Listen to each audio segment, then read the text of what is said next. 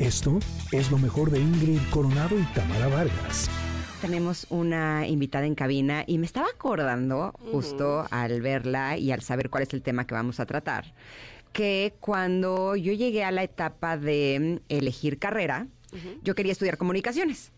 Y no me dejaron estudiar comunicaciones porque me dijeron que era una carrera que estaba muy demandada, que estaba muy de moda y que nunca iba a encontrar trabajo. Y heme aquí. Por lo tanto, aunque una carrera o una profesión esté demandada, yo creo que es bien importante que los que tenemos hijos en edades en donde van a llegar al punto de elegir una carrera, pues los acompañemos a que elijan una que sea la que les guste, la que disfruten, la que desean, porque finalmente la vida los va a poner en ese lugar. Por eso estoy muy contenta de darle la bienvenida a Ludivina Herrera. Ella es rectora de la Universidad Latinoamericana y vamos a hablar de las profesiones más demandadas este 2024. ¿Cómo estás, Ludivina? Bienvenida. Hola, muchas gracias por invitarme a su programa. Muy contenta de estar aquí con ustedes esta mañana. Al contrario, gracias por estar aquí y me encanta que hablemos de este tema, sobre todo porque hay muchos connectors que eh, están en edad, ¿no? De eh, elegir carrera, de elegir profesión, pero también habemos muchos que somos papás y que tenemos a hijos que están en esta edad. Por lo tanto, sería importante saber qué es lo que está de moda, ¿Cuáles son actualmente las profesiones más demandadas? Mira, en realidad hay como tres visiones. La parte es lo que están los chicos queriendo estudiar, por un lado, y ahí te podría hablar de cuatro principales áreas que están de moda, como dices, que por la pandemia o por lo que quieran nos dejaron mucha sensibilidad.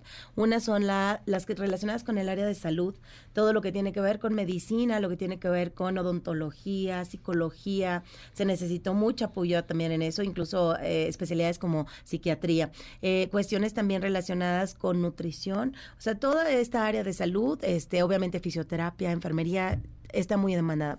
Por otro lado, está también las relacionadas con eh, lo estético, es decir, diseño en todas sus modalidades, diseño gráfico, diseño industrial, diseño em, de modas, de digamos que mucho a saber bonito, que esté el ambiente lindo, ¿no? Y también eh, el área de educación, se vio que es muy necesario tener buenas bases. Entonces, básicamente la educación en niveles básicos también está muy demandada. Y eh, con el crecimiento de las ciudades y todo esto, también bien pagada y bien demandada, arquitectura, urbanismo, esas, digamos, son las cuatro áreas generales, ¿no? Y eso es lo que los chicos quieren.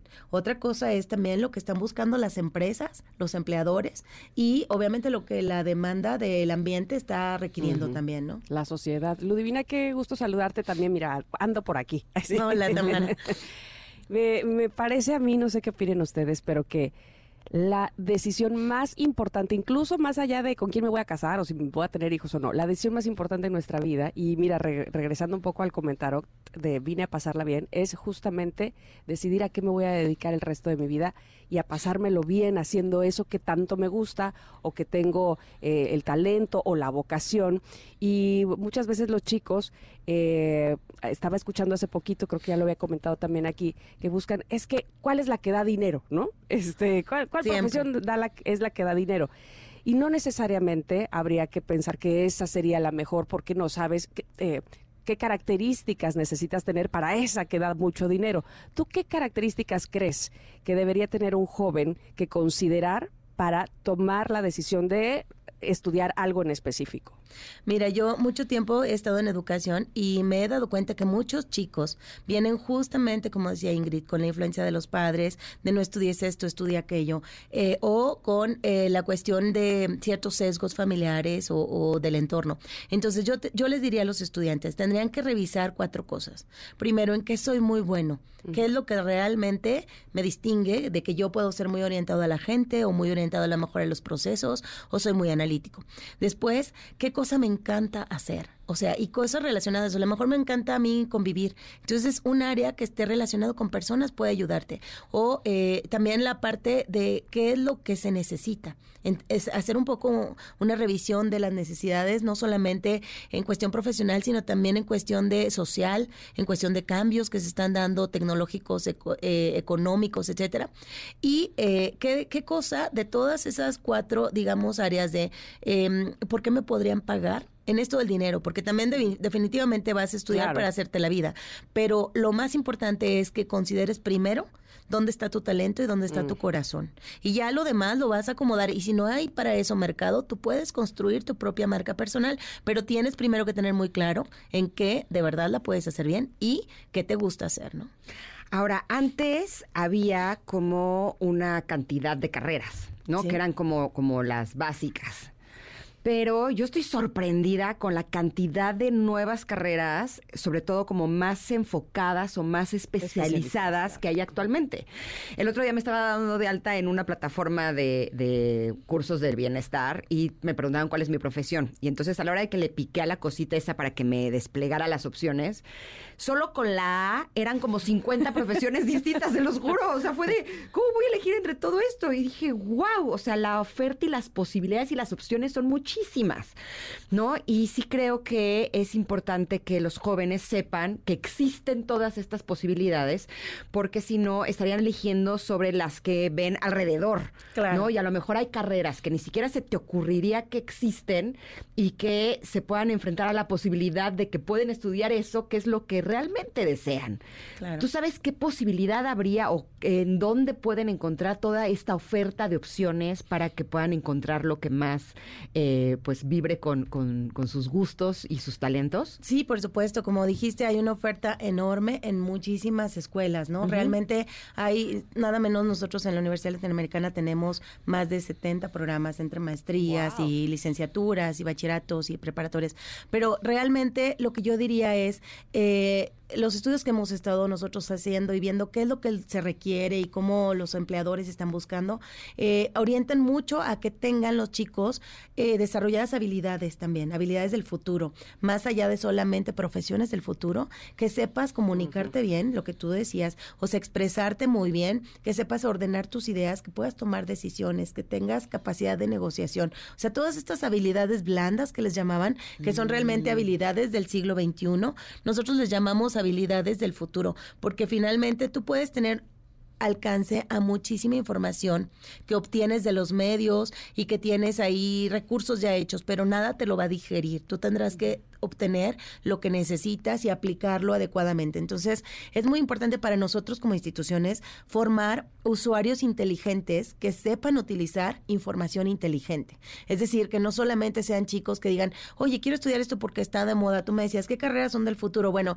hemos visto que se busca mucho cuestiones de procesamiento de datos, automatización de procesos, cuestiones relacionadas con eh, alfabetización digital en todas sus formas, ingenierías en desarrollo de software, ingenierías, eh, se están surgiendo estas denominadas carreras del futuro, negocios digitales, ingenierías en analítica de datos, o sea, hay muchas variaciones, pero justamente volviendo el paso atrás en donde decíamos, ¿para qué soy bueno yo?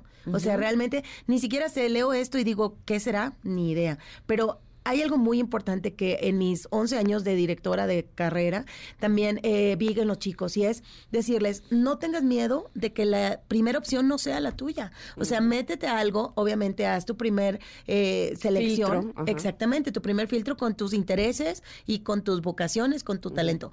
Pero si dices, ya estoy aquí, yo pensé que porque mi papá es un excelente abogado, me iba a encantar abogacía, pues no, no pasa nada si te cambias de carrera. La mitad de los chicos en las universidades se cambian de carrera. Y volviendo un poco... ¿La mitad? Impresionante. Es A- enorme. A más o menos la mitad de chicos en general puedes ver y el primer cuatrimestre, el primer semestre dicen, no, esto no es lo mío, o incluso a veces a- casi terminando, a la mitad de la carrera dices, sabes que yo, ya que entré a las áreas disciplinares, como que esto no, no cuadra conmigo.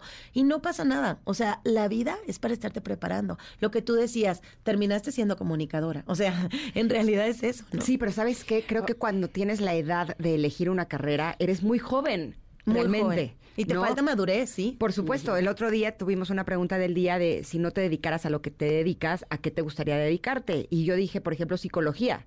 A mis 18 años que elegí carrera, no me hubiera pasado ni por aquí que existía esa posibilidad, ni- o que siquiera me gustara la psicología, Claro. ¿no? Fueron los años los que me dieron el- este gusto. ¿no? Claro. Eh, y creo que los jóvenes sí sería importante que tengan todos estos conocimientos de sí mismos para poder elegir bien. Sí, por supuesto. Como bien dices, Ingrid, a los 18 años no tenemos la madurez, no, te- no estamos asentados, no sabemos muy bien ni qué queremos. Lo que es muy importante en esto es que no pierdas, digamos, ese gusto gusto de estarte preparando. Ahorita la tendencia en educación es justo eso. Tienes una base y vas poniendo elementos que si quiero estudiar, puedes estudiar un webinar en psicología o puedes estudiar a lo mejor un seminario o puedes especializarte en un diplomado. O sea, hay cantidad de oferta eh, que puedes tú tener en muchas modalidades para ir profesionalizándote y haciendo tu educación personalizada. Esa es como la tendencia ahorita en educación. A ver, pienso dos cosas. Primero, qué bien, aunque pudiera parecer este un poco paradójico, qué bien que los chicos tengan la oportunidad de decidir, o es decir, de decir, esto no es lo mío a quedarse en una carrera que finalmente no quieran, porque me parece que lo peor que hay en este mundo es levantarse en las mañanas a hacer algo que no te gusta. Totalmente. Entonces, qué bueno que finalmente este, puedan decidir, ¿saben qué? Esto no es lo mío, ya me di cuenta y me voy a otra cosa. Ahora bien, lo segundo que pienso es, ¿qué, qué, qué se debería de hacer para que bajara este porcentaje? ya sea de cambio de carrera o de desertar de las carreras, eh, previo probablemente a la preparatoria. No sé si los chicos tuvieran eh, una orientación de qué es eso justamente, porque la pregunta está fácil. Hay que preguntarnos qué es lo que nos gusta hacer o para qué somos buenos, pero probablemente a los 16, 17 años no lo sepan. Entonces, ¿qué, ¿qué, habría que hacer? ¿Qué consideras, Ludivina, que habría que hacer desde más jovencitos? No sé, este, eh, tener más orientación vocacional en secundaria, por ejemplo? Sí, fíjate que esa es, esa es una eh, pregunta bien interesante porque definitivamente yo tengo una sobrina que está en la preparatoria y todos los años le he dicho que busque lo que le gusta. O sea, esta, eh, esta búsqueda que, que, que, decimos que a lo mejor a esa edad los chicos están preocupados por otras cosas. No es como tanto su orientación a qué me voy a dedicar, ¿no? Pero definitivamente creo que los padres, y esto sí es un papel que nos toca más a nosotros como educadores, es irlos guiando ir viendo, a ver, hija, eh, no sé, tómate un curso de esto o a lo mejor métete a algo, porque sí hay pruebas de orientación vocacional, pero a veces sales más confundido de lo que, porque o sales bueno para todo o sales que no eres para nada. Entonces es bien, bien complicado. O sea, yo me acuerdo cuando hice mis propios test, me salía desde, no sé, cosas bien medicina hasta policía. Entonces, ¿cómo voy a decidir? ¿Sabes? Lo que sí es muy importante es justo esto que acabas de decir, Tamara. ¿Cómo nos vamos orientando desde más jóvenes, tal vez, a que veas tus intereses? Si eres orientado a la gente, si eres orientado a procesos, si te gusta lo analítico y em, empezar a explorar desde antes de que te cueste más caro. Más allá de que te digan en secundaria, ah, tú eres muy bueno para, este, para ser arquitecto, no te den una profesión como tal, sino te digan, ¿sabes qué? Tienes una eh, manera, una habilidad para observar y para darte cuenta de las dimensiones, wow, felicidades. Entonces, a ver, observar dimensiones, a lo mejor arquitectura, pero ya eso lo deduces más adelante, o sea, por lo menos saber cuáles son tus habilidades. No sé, oye, qué bueno eres este creativamente para escribir punto. Y entonces ellos saben que son buenos para eso y no desde el inicio decir, vas a ser escritor, porque entonces vas con una idea preconcebida de, es que me dijeron que yo, que soy bueno para ser escritor y ni me gusta. Y a lo mejor solo era una de las herramientas o uno de los talentos que tenías para hacer, no sé, otra otra cosa, ¿no? Sí, definitivamente es muy importante esta orientación, sí, del medio, de la gente que está cercana, los profesores, los directores, los maestros, eh, los padres, por supuesto, pero también eh, como si es un peso, o sea, digamos grande para los chicos tomar esa decisión, entonces irlos acompañando sin decirles es, yo creo que la clave de todos los educadores. Ahora, hay muchos gustos y talentos que vas desarrollando con el tiempo. ¿No? Que a lo mejor ni siquiera se te ocurría que te pudiera llegar a gustar o que pudiera ser bueno en eso, ¿no? Y la experiencia te lo va dando.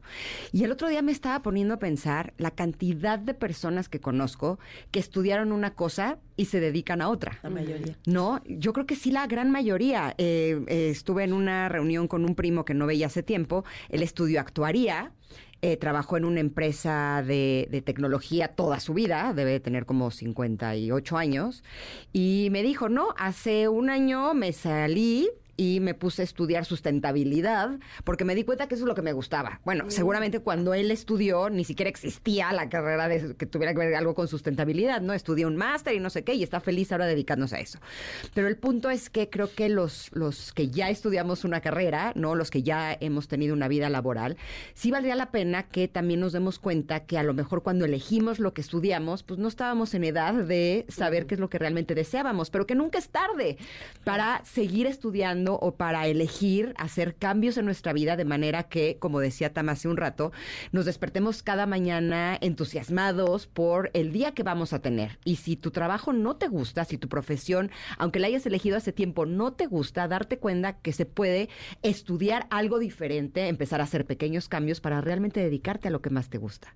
Claro, esto que acabas de mencionar, Ingrid, es bien valioso, personalmente yo desde hace 23 años tengo por año un hobby y un mentor, porque soy un poco intensa, entonces me gusta mucho aprender de mucho de algo y aprender mucho de alguien. Entonces, esto me mantiene con esta ilusión de estar siempre aprendiendo. Y yo creo que eso es algo que nos nutre mucho en un camino hacia sentirte más plena, a sentirte más más satisfecha con tu vida, estar siempre aprendiendo y obviamente enseñando, teniendo también a quien mentorear o, apoyar, pero esta parte de, de que no digas, ya estudié mi carrera, tengo mi título y se acabaron los estudios, creo que es una mentalidad del siglo XX, del siglo pasado. Ahorita es mucho más en una constante actualización, profesionalización y no necesariamente por algo de trabajo, a veces hasta por gusto. Quiero saber un poco más de nutrición o quiero saber de psicología o quiero aprender un poquito más de ciertas eh, disciplinas diferentes o otras culturas. Todo esto como que te mantiene siempre muy, muy vivo, muy fresco y también muy abierto a, a cambios. No te quedas anquilosado en ciertas estructuras, ¿no? Ay, de verdad que me resulta muy interesante todo lo que estás diciendo y, toda esta plática es, yo creo que muy enriquecedora, como bien decía Ingrid al principio de, la misma, eh, para sí los chicos, pero también para los padres, este, que sepamos que además hay sí tantas opciones, tantas cosas especializadas ahora que que no podemos pensar en bloque, ¿no? O sea, no podemos pensar el arquitecto, punto, se acabó, ¿no? Sino ahora hay tanto que es eh, justo un, algo como más eh, puntual, digámoslo así, que los chicos de verdad que tienen muchas más opciones y eso es maravilloso. Ludivina Herrera Luque, rectora de Universidad Latinoamericana, muchísimas gracias por haber estado con nosotros. Nada más dinos, por favor, ¿dónde más te podemos localizar si alguien quisiera eh, tener una conversación contigo acerca de la universidad? Muchas gracias. Pues mira, las redes de la universidad son ula.mx y mis redes personales en Instagram me encuentran como Ludi con doble D Y Herrera. Y bueno, pues por supuesto abierta y feliz de estar con ustedes. También a mí me encantó platicar con ustedes esta mañana, Ingrid y Tamara. Muchas gracias. Esto fue lo mejor de Ingrid Coronado y Tamara Vargas.